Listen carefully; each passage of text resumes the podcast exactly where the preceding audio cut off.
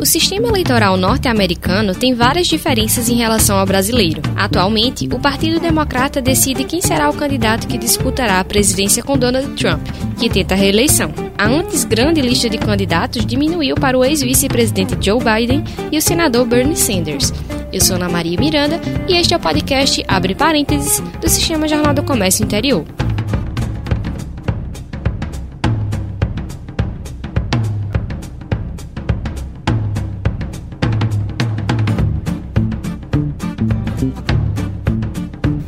Hoje vamos falar sobre as eleições americanas, falar um pouquinho, um panorama geral sobre como funciona a eleição por lá e também como está agora a situação, né? Porque está acontecendo as primárias democratas e mais tarde vai acontecer a, a eleição geral mesmo. E aí, para falar sobre isso, a gente está recebendo o professor doutor em ciência política, Gustavo Rocha, que já está praticamente virando o colunista de política internacional aqui do podcast. Bem-vindo novamente, Gustavo. Obrigado, Ana. É sempre um prazer atender o convite e tá ficando muito legal participar do podcast pela escolha da, das temáticas. Isso está muito interessante.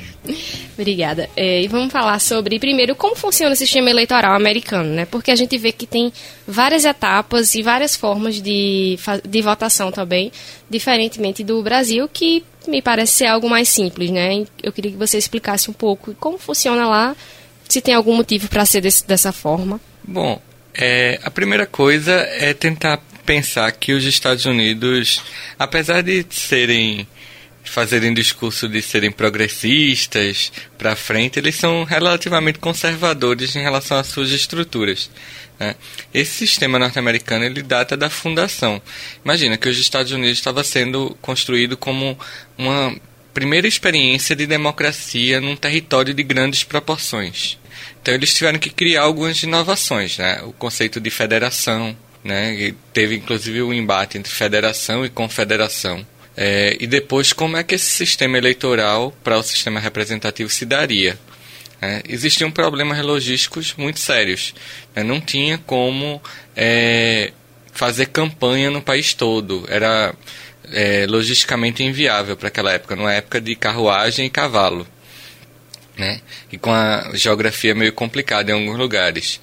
Tinha a questão é, mais pragmática do ponto de vista democrático, eles tinham medo que os estados mais populosos acabassem dominando a política nacional e aí eles queriam preservar os interesses dos estados menores. E tinha uma preocupação nada democrática de que parte da elite que estava determinando, decidindo como seriam as coisas, tinha medo do que a vontade popular poderia fazer.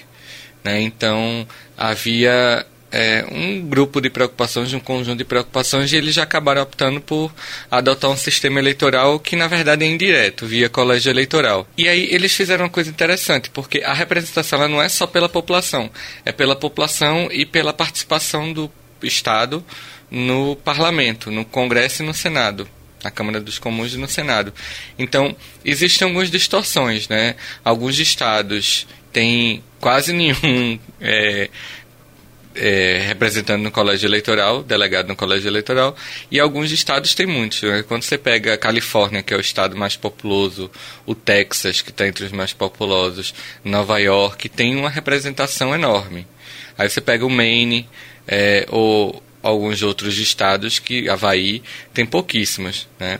E ainda tem o caso dos é, é, departamentos, não fugiu agora a expressão, é dos dos territórios, como Samoa e Porto Rico, que não têm representação no colégio eleitoral. Eles elegem parlamentar, mas não podem eleger representante do colégio eleitoral. Então, na prática, Porto Rico não vota para presidente dos Estados Unidos, apesar de oficialmente ser Estados Unidos.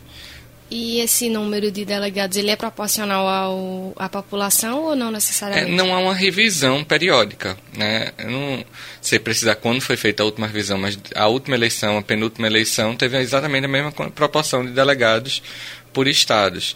Na Califórnia tem um número superior a 400 delegados, enquanto é, o Texas, que não é tão menor assim, tem 280 na, nessa faixa.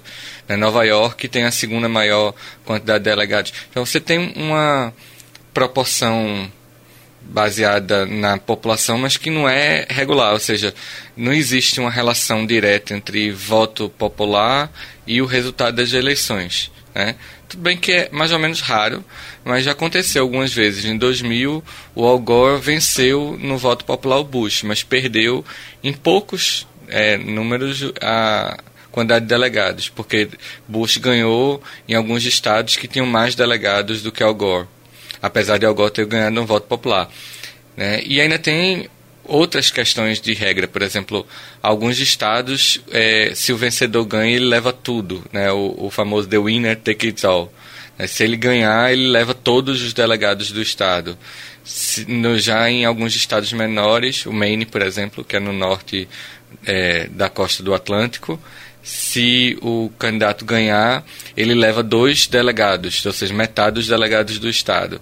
E aí vai se analisar os distritos. Se ele ganhou nos dois distritos, ele leva mais dois delegados. Se ele só ganhou em um distrito, ele leva mais um delegado. E o outro fica para o opositor. Ou seja, São várias regrinhas. Né? É, e aí a regra é determinada estadualmente. Ou seja, você depende de leis estaduais, regras, costumes estaduais. Alguns estados já adotam um sistema de proporção, o Maine é distrital, parcialmente distrital, os outros, a grande maioria, o vencedor leva tudo. Ou seja, acaba gerando um certo grau de imprevisibilidade. Apesar que, geralmente, o resultado oficial é anunciado logo após a eleição. Porque, como os delegados eles são escolhidos pelos partidos, dificilmente você vai ter um, um, um, delegado chamado dissidente, um delegado que na hora decide votar diferente. Né? Pronto, eu ia perguntar justamente essa parte. Quem são os delegados? Eles são pessoas que eles são, digamos, filiados ao, partido, são apoiadores? São eles, eles, são indicados pelo partido. Pode ser entre apoiadores, é, membros do partido, né, pessoas com algum vínculo àquele partido e que, é, bom, há um, um senso, uma noção de que esse delegado ele deve respeitar a vontade popular no seu estado, né, e aí cumprindo as regras, e que ele, bom, dificilmente ele vai mudar essa postura, já que uma vez que ele é eleito por um partido, ele e ele é representante daquele partido, dificilmente ele tende a mudar esse voto após as eleições. Né? O princípio por trás é que a eleição ela é soberana. Mas aí essa eleição ela não, é, gera resultados para o colégio eleitoral. Então o colégio eleitoral acaba sendo uma formalidade dentro dessa regra. É como se você fosse num sistema de conquista de pontos. Né? Então ganhou no, na Califórnia, leva 400 e poucos pontos. Na verdade são delegados. Mas esses delegados eles vão apenas cumprir aquilo que foi decidido. Bom, o problema é que você cria margens para acontecer algo diferente. Né? Não existe uma regra dizendo que o, o, delegado ele é obrigado a votar com o, o, a decisão do, do seu colégio eleitoral. Pode acontecer, é, que já aconteceu no passado, não é muito frequente, mas de alguns delegados mudarem de voto. Ah, o que é, os americanos, jornalistas americanos costumam dizer é que nunca aconteceu de uma eleição ser modificada por causa de deputados, de delegados dissidentes. Né? Então, acontece de ter delegados dissidentes, mas não chega a ter uma proporção, um número que mude o resultado eleitoral. Agora, como teve a eleição, a primeira eleição do Bush contra o Al Gore, que foi decidida, a diferença era de dois delegados para cada lado, já houve eleições de você ter 13 de delegados dissidentes. Então, essa eleição poderia ter sido modificada. Né? Se algum delegado entendesse que valeria mais a votação é, popular e aí ele dissesse: Não, não vou respeitar o desejo do meu Estado. Eu vou observar que o Al Gore venceu as eleições no voto popular. E ele mudasse de voto, ele tinha mudado o resultado, porque um, um delegado é, mudando de lado, ele já seria suficiente para reverter o resultado. Entendi. Vamos falar agora sobre as primárias, né? Primeiro, minha dúvida é com relação a os republicanos, né? Trump é o presidente e vai se candidatar à reeleição.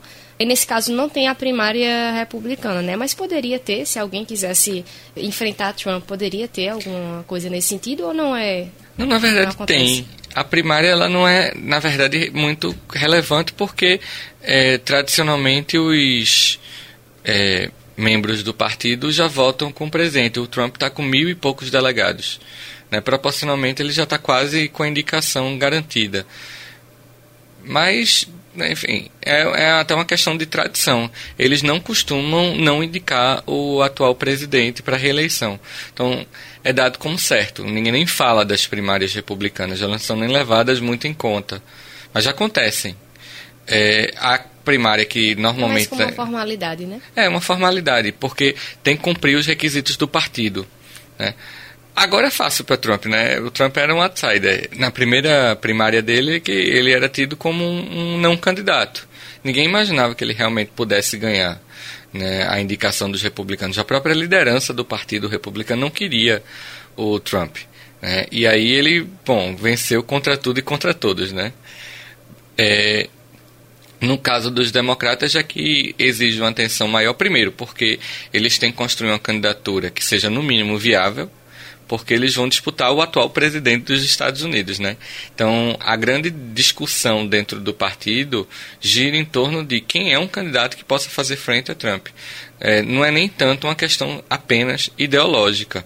Né? Lógico que existe, isso influencia, e aí é, alguns democratas têm medo de, do Sanders, outros candidatos não confiam, outros candidatos não, desculpa, outros eleitores dos democratas não confiam no Biden por uma série de razões, e aí é sempre aquela questão de escolha de candidato mas uma preocupação que está sempre permanente, e aí é sempre a alegação dos candidatos que estão é, renunciando à primária do, dos democratas, é a questão de viabilidade eleitoral.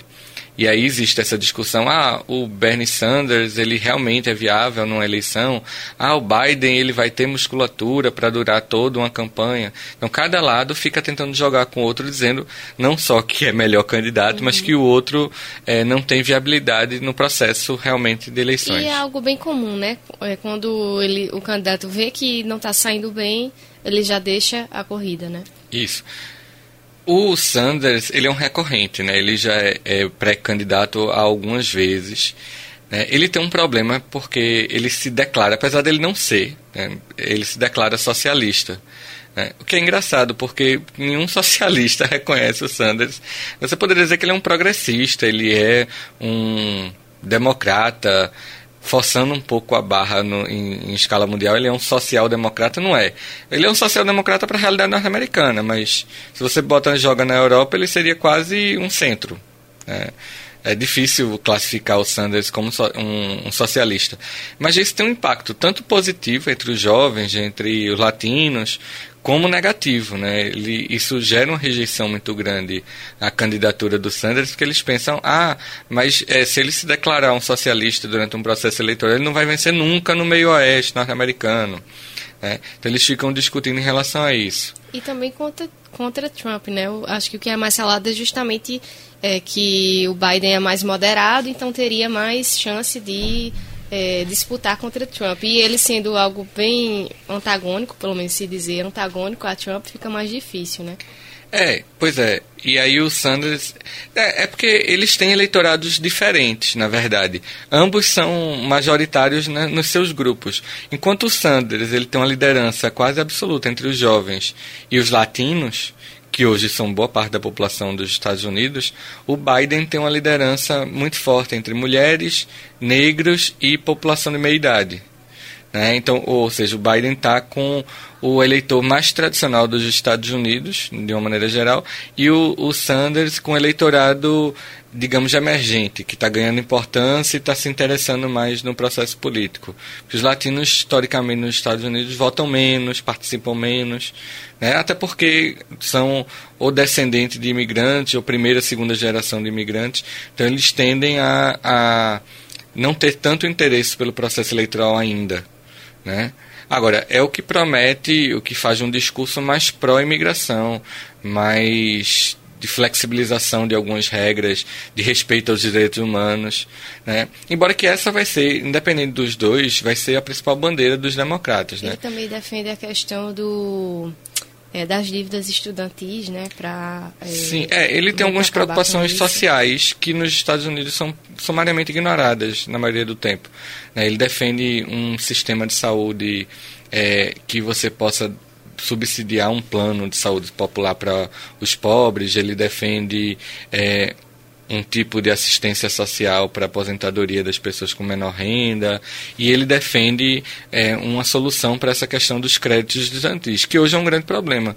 Nas universidades norte-americanas, mesmo as mais humildes, são muito caras, e aí a população que está se formando não tem tempo de procurar emprego porque tem que pagar a dívida. É, a gente vê até em filme, né? Todo filme que tem adolescente, os pais estão juntando dinheiro desde que a pessoa é criança para poder pagar é, a faculdade, né? É, e aí por causa da crise de 2008 as poupanças foram pro beleléu. Né? A maior parte da classe média teve que abdicar de suas poupanças para manter o estilo de vida. E aí isso foi um problema, né? Hoje, essa população que está entrando na faculdade, saindo da universidade agora, não tem como pagar suas dívidas. E aí a universidade foi toda paga via crédito. Né, o student loan, né, o crédito estudantil.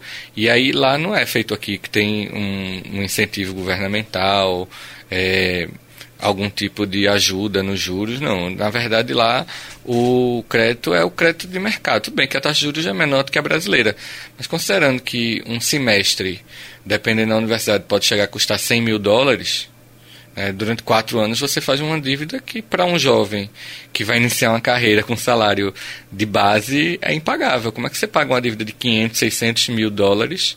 É, se você vai começar no primeiro emprego, você vai pegar um cargo de trainee, na melhor das hipóteses, né, de assistente. Você já começa a vida adulta endividado, né? É, acaba que muita gente fica com dois empregos, subempregos, tipo McDonald's e, e equivalentes, que normalmente lá não, eles não contratam o período cheio, eles contratam só meio período. E aí a pessoa tem que trabalhar nesses dois empregos, acaba não procurando um emprego melhor, e aí mesmo formado tem um emprego que é um emprego comum da população não educada. Ou seja, há um alto investimento, um alto custo e é, boa parte dessa população subempregada. Né? Qual é o principal é, ganho é, do ponto de vista econômico do, da educação? É a possibilidade de aumento de renda. Né? A pessoa sair de um patamar de renda para outro. Né? Nos Estados Unidos, historicamente, o ensino superior ele tem um impacto muito grande sobre a renda de, de uma pessoa. Então, se a pessoa é, fez um curso de engenharia, espera-se que ganhe, ganhe muito mais do que é, com um emprego sem qualificação. Né? E lá a diferença, comparada com os outros países, já é, costuma ser maior. Só que quando a pessoa não consegue ir atrás desse emprego e tem um crédito tão grande para pagar, você tem um problema gigantesco aí, né? Que vai refletir num problema de produtividade dos Estados Unidos, vai refletir, enfim, no próprio desenvolvimento econômico do país. Pois é, são muitos problemas, mas aí é, a gente, para dar também um panorama geral para os ouvintes com relação a como foi esse processo, né? Teve, na semana passada, teve a super terça, quando 14 estados e a Samoa Americana fizeram votações né, do, das primárias democratas, e aí na, lá na ocasião Biden conquistou mais delegados do que Sanders, foi quase igual, mas Biden superou o número. E aí agora teve a gente tá gravando esse episódio na quarta, e aí ontem, na terça-feira, teve a super tercinha, entre aspas, porque foi vários estados também, e Biden venceu em, de acordo com a, os números parciais, né? Biden venceu em pelo menos quatro dos seis estados que estavam participando, inclusive um que era é, simbólico assim, porque foi onde na eleição passada Sanders conseguiu vencer Hillary Clinton, né? Só que não aconteceu dessa vez. Uhum. Biden superou ele. Então, eu acho que algo bem importante também nas eleições americanas é que algumas coisas, algumas vitórias são bem simbólicas, né, com relação a não, se venceu em tal lugar, então vai ser bom daqui para frente. Por que é que isso acontece? Bom, tem um impacto psicológico de ganho de confiança, é, de repercutir muito na mídia, e tem a questão de que é, alguns estados têm muitos delegados, então acabam criando uma margem é, grande e aí as pessoas começam a achar que aquele candidato ele já está praticamente eleito. Exi... É aquilo do vou votar no que está ganhando, né? É, existe esse fenômeno. Ele é comum. Quando um candidato ele cresce, ele por outro lado, hoje, se você tiver um crescimento muito grande do segundo colocado, ele ganha impulso também. Então, quem está no movimento de crescimento acaba atraindo votos. Né? Veja, qual é a principal questão que eu estava falando entre, da decisão entre os dois? Hoje é viabilidade eleitoral. Então, se um candidato ele começa a ganhar muito impulso, as pessoas começam a achar que não, ele não é tão inviável assim. Né? Ou então ele é mais viável porque é, visivelmente ele está crescendo nas intenções de voto. Né? Hoje, neste momento, se a gente observa, pelo menos aquilo que foi apurado, o Biden está com cerca de 820 delegados, 820 e poucos, que já é mais ou menos metade dos delegados que já votaram. É, com 1.200 delegados, eu não sei o número exato, mas é 1.200 e alguma coisa, ele conquista a indicação do partido. Ele já tem a maioria dos votos. Então ele está muito perto, na verdade. Ele, tá, ele precisa de metade dos votos que ele já tem pra, nos outros estados para conseguir chegar ao número de delegados. Né? Então, suficiente para indicação. O Biden ele está hoje com uma ampla vantagem, né? Ele tem uma vantagem aí de quase 200 delegados, né? É uma vantagem, 180 delegados na minha conta. É, é uma vantagem grande nesse momento, da, depois de ter tido a superterça. Porque na superterça é que você tem uma quantidade significativa de delegados sendo decididos, e aí ali você pode mudar o resultado das primárias, né? que é o, basicamente o que aconteceu. O Biden ele não aparecia como é, candidato favorito. É, é, quem estava como favorito era o Sanders, né? só que não favorito dos líderes partidários. Né? Quem, a liderança partidária é sempre muito crítica ao Sanders, até porque ele faz muito crítica ao próprio partido. Né? E aí, quando aconteceu a superterça, houve a inversão. Outros candidatos que eram tidos como importantes desapareceram. Né? O Bloomberg, bom, né, deixou de ser um candidato mencionado como favorito.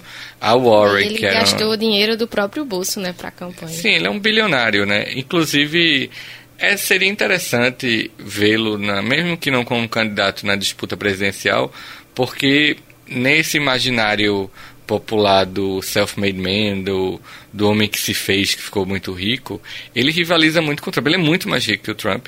Ele foi um dos prefeitos de Nova York mais bem avaliados da história e é um dos políticos ricos mais progressistas que os Estados Unidos já tiveram. Né? Então, até seria interessante assim, um debate, uma rivalização entre os dois. Há quem diga, e aí talvez seja a vantagem do Biden, que o Biden ele é mais é, transita melhor entre alguns meios, ele poderia se aproximar do Bloomberg, por exemplo, para ter o, o, apoio do Bloomberg. Ele poderia ter o apoio da Warren, provavelmente. É, eu não sei se ela já desistiu, mas se não desistiu, deve desistir em breve e deve apoiar o Biden. Né? Há um, um, que é uma das coisas que puxou essa vantagem dele nos últimos dias, na última terça e na super terça efetivamente, é que ele tem o apoio do partido, né? ele tem o apoio dos líderes. E aí isso acaba fazendo com que os candidatos que desistam declarem apoio a ele. E aí nos próximos eventos de, da primária, esses candidatos que desistiram acabam servindo, acabam servindo de é, cabo eleitoral para o Biden. Bom, isso é o que tem acontecido até agora, né? Eu estava verificando é, aqui, o Warren já desistiu também. Desistiu, pronto. Né? Então, quando eles fazem esse desistem, eles desistem em favor de um dos candidatos. O Biden está pegando todas essas desistências. Né? Até agora, todo mundo declarou apoio a ele. Isso é para ele muito bom para a campanha, porque veja, qualquer um dos membros do Partido Democrata, dos eleitores que tivessem pensando em votar é, nesse candidato que desistiu, vão tender, não, obviamente não é automática essa transferência, mas vão tender a votar no candidato indicado. O danado é que o processo é complicado, né? Você tem primárias, que são eleições simples, e você tem sistemas estaduais que são cálculos. E o cálculo, cada cálculo tem uma regra. Tanto que o primeiro deu uma confusão. Porque o aplicativo deu errado. O Idaho agora, recentemente, o aplicativo deu errado. O Sanders disse que eh, o cálculo tinha sido enviesado. E foi quando começou as primárias, né? Até Trump criticou, dizendo que pois tinha é. sido um fiasco e tal. É. Alguns analistas, e eu acho que eles estão corretos, disseram que é, a primeira primária foi ótima para Trump, porque deu muita munição para ele. Já tá vendo, os democratas, ninguém entende os democratas, nem ele mesmo se entende. Isso, para um político populista como Trump, isso é você dar munição. Né? Ele, no mesmo dia, ele fez um, ele pediu uma coletiva e fez uma declaração para falar mal do outro partido. Ou seja, ele aproveitou a oportunidade. Que basicamente, na, qualquer político na posição dele, vendo uma situação parecida, faria, o mesmo. o mesmo. É verdade. E com relação a, ao running mate, que vai participar também como candidato a vice, é, ele geralmente vem também desses que existiram ao longo do, da pois corrida? é, provavelmente sim, porque é uma tendência de agregar forças, né? Então você traz um candidato que seja mais ou menos complementar a você, né?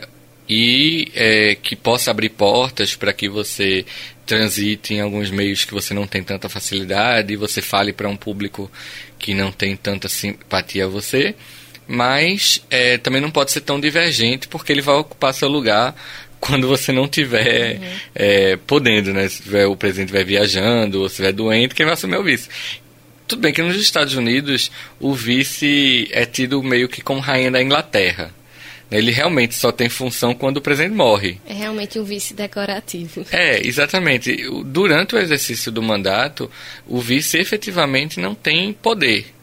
Ele tem uma função simbólica, né, de ser a reserva de segurança. Mas não mais que isso. Quando o presidente está viajando, ele ocupa o cargo de presidente apenas simbolicamente. Ele não assina nada. Mas para cumprir agendas, Ele cumpre agenda social, isso. Exatamente, que é o que a Rainha da Inglaterra uhum. faz. Né? Ou seja, é uma coisa bem simbólica. Ele não decide absolutamente nada enquanto o presidente estiver vivo e na possibilidade de voltar para o mandato.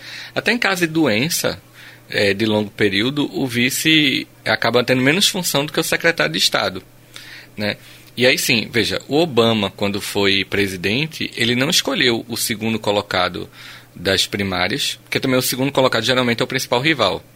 Ele escolheu alguém que tinha uma projeção, pode ter sido ou não, pré-candidato, que o Biden, salvo engano, nem foi pré-candidato.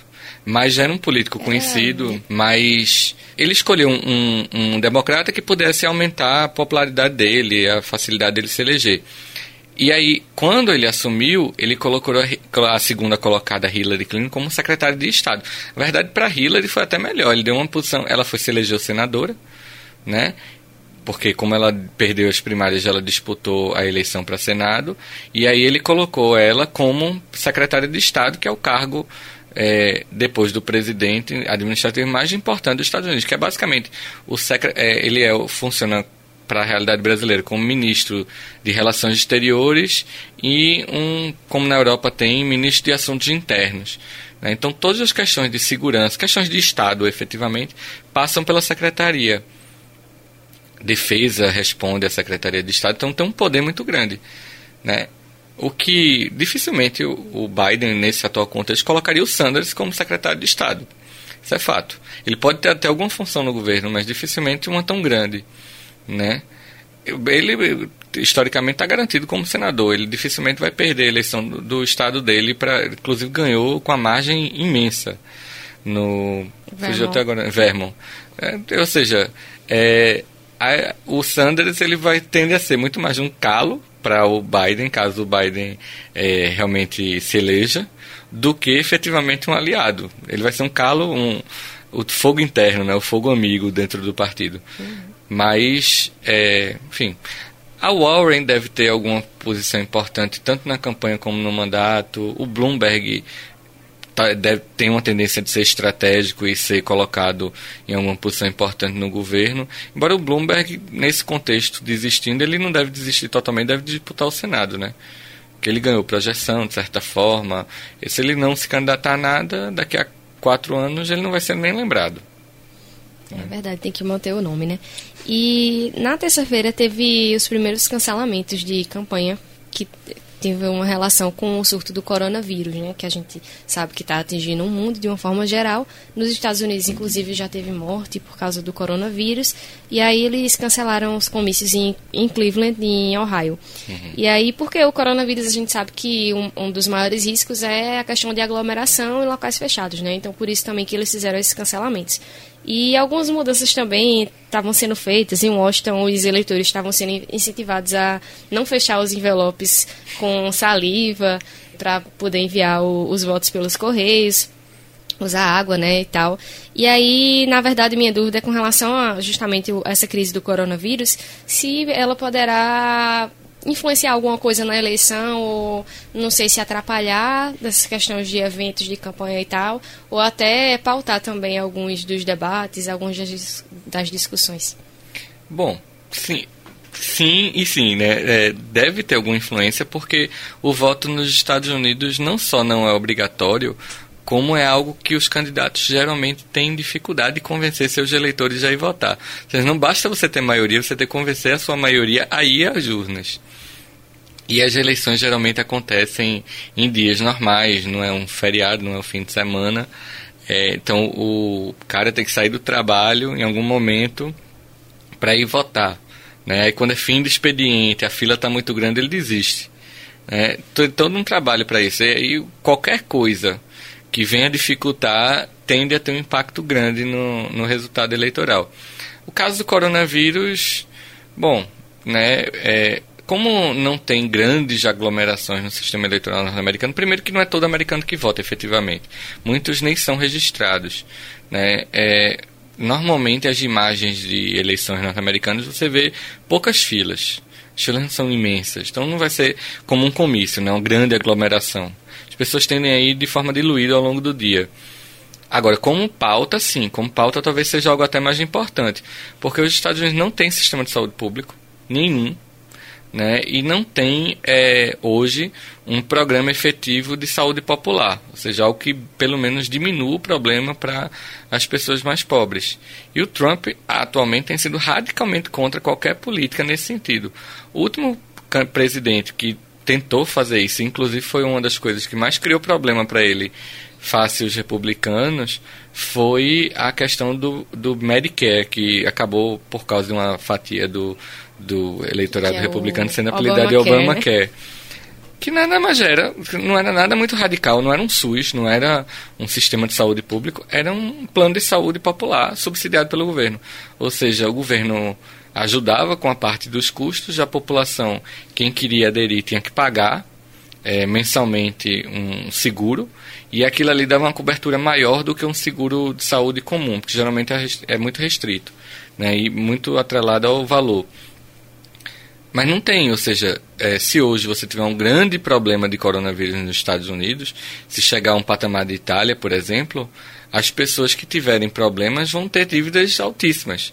Imagina uma semana de internamento ou o período que se fala de 18 dias de quarentena geraria uma dívida quase que milionária, porque é, geralmente um dia de internação passa supera a casa dos 10 mil dólares. Então imagina isso numa escala de muita gente procurando hospitais. Né? O governo teria que tomar alguma decisão nesse sentido. Ele não poderia deixar que a população simplesmente pagasse por internamento, porque aí você teria um endividamento em massa a mais na, da população que teria um impacto econômico gravíssimo.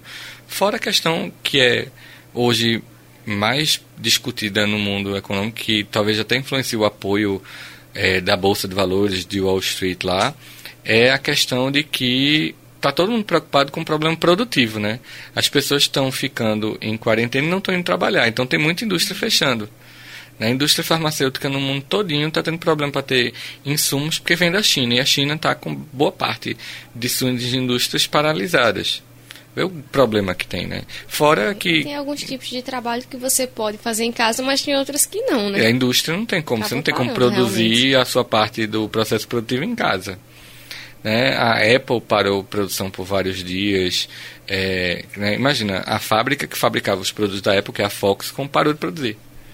Então, é, o problema é isso para as empresas, para as ações, para a expectativa de crescimento do PIB é enorme. A China provavelmente vai ter um, um, um dos piores índices de crescimento dos últimos 30 anos esse ano. Né? E não porque eles decidiram como anteriormente. Dessa vez porque eles tiveram que parar a produção. Só que isso impacta menos a China e mais o restante do mundo, porque todo mundo depende da produção industrial chinesa. Pois é, né? inclusive nós aqui, né? Sim. Inclusive o que a gente tem de indústria depende de insumos que vêm da indústria chinesa. Então, é um grande problema. Né? A gente está falando de, um, de um, uma crise econômica que pode ter escala global. Que não, os Estados Unidos não vai passar mais. Boa parte das empresas norte-americanas tem suas produções ou localizadas na China ou terceirizadas para empresas chinesas. Né? Fora que a gente ainda vai ver o impacto nos países vizinhos da China, Vietnã, Laos, Camboja, é, Índia, inclusive, que também produzem. Né? Ou seja, isso vai ser um, uma pauta quente da, da, dos debates presidenciais.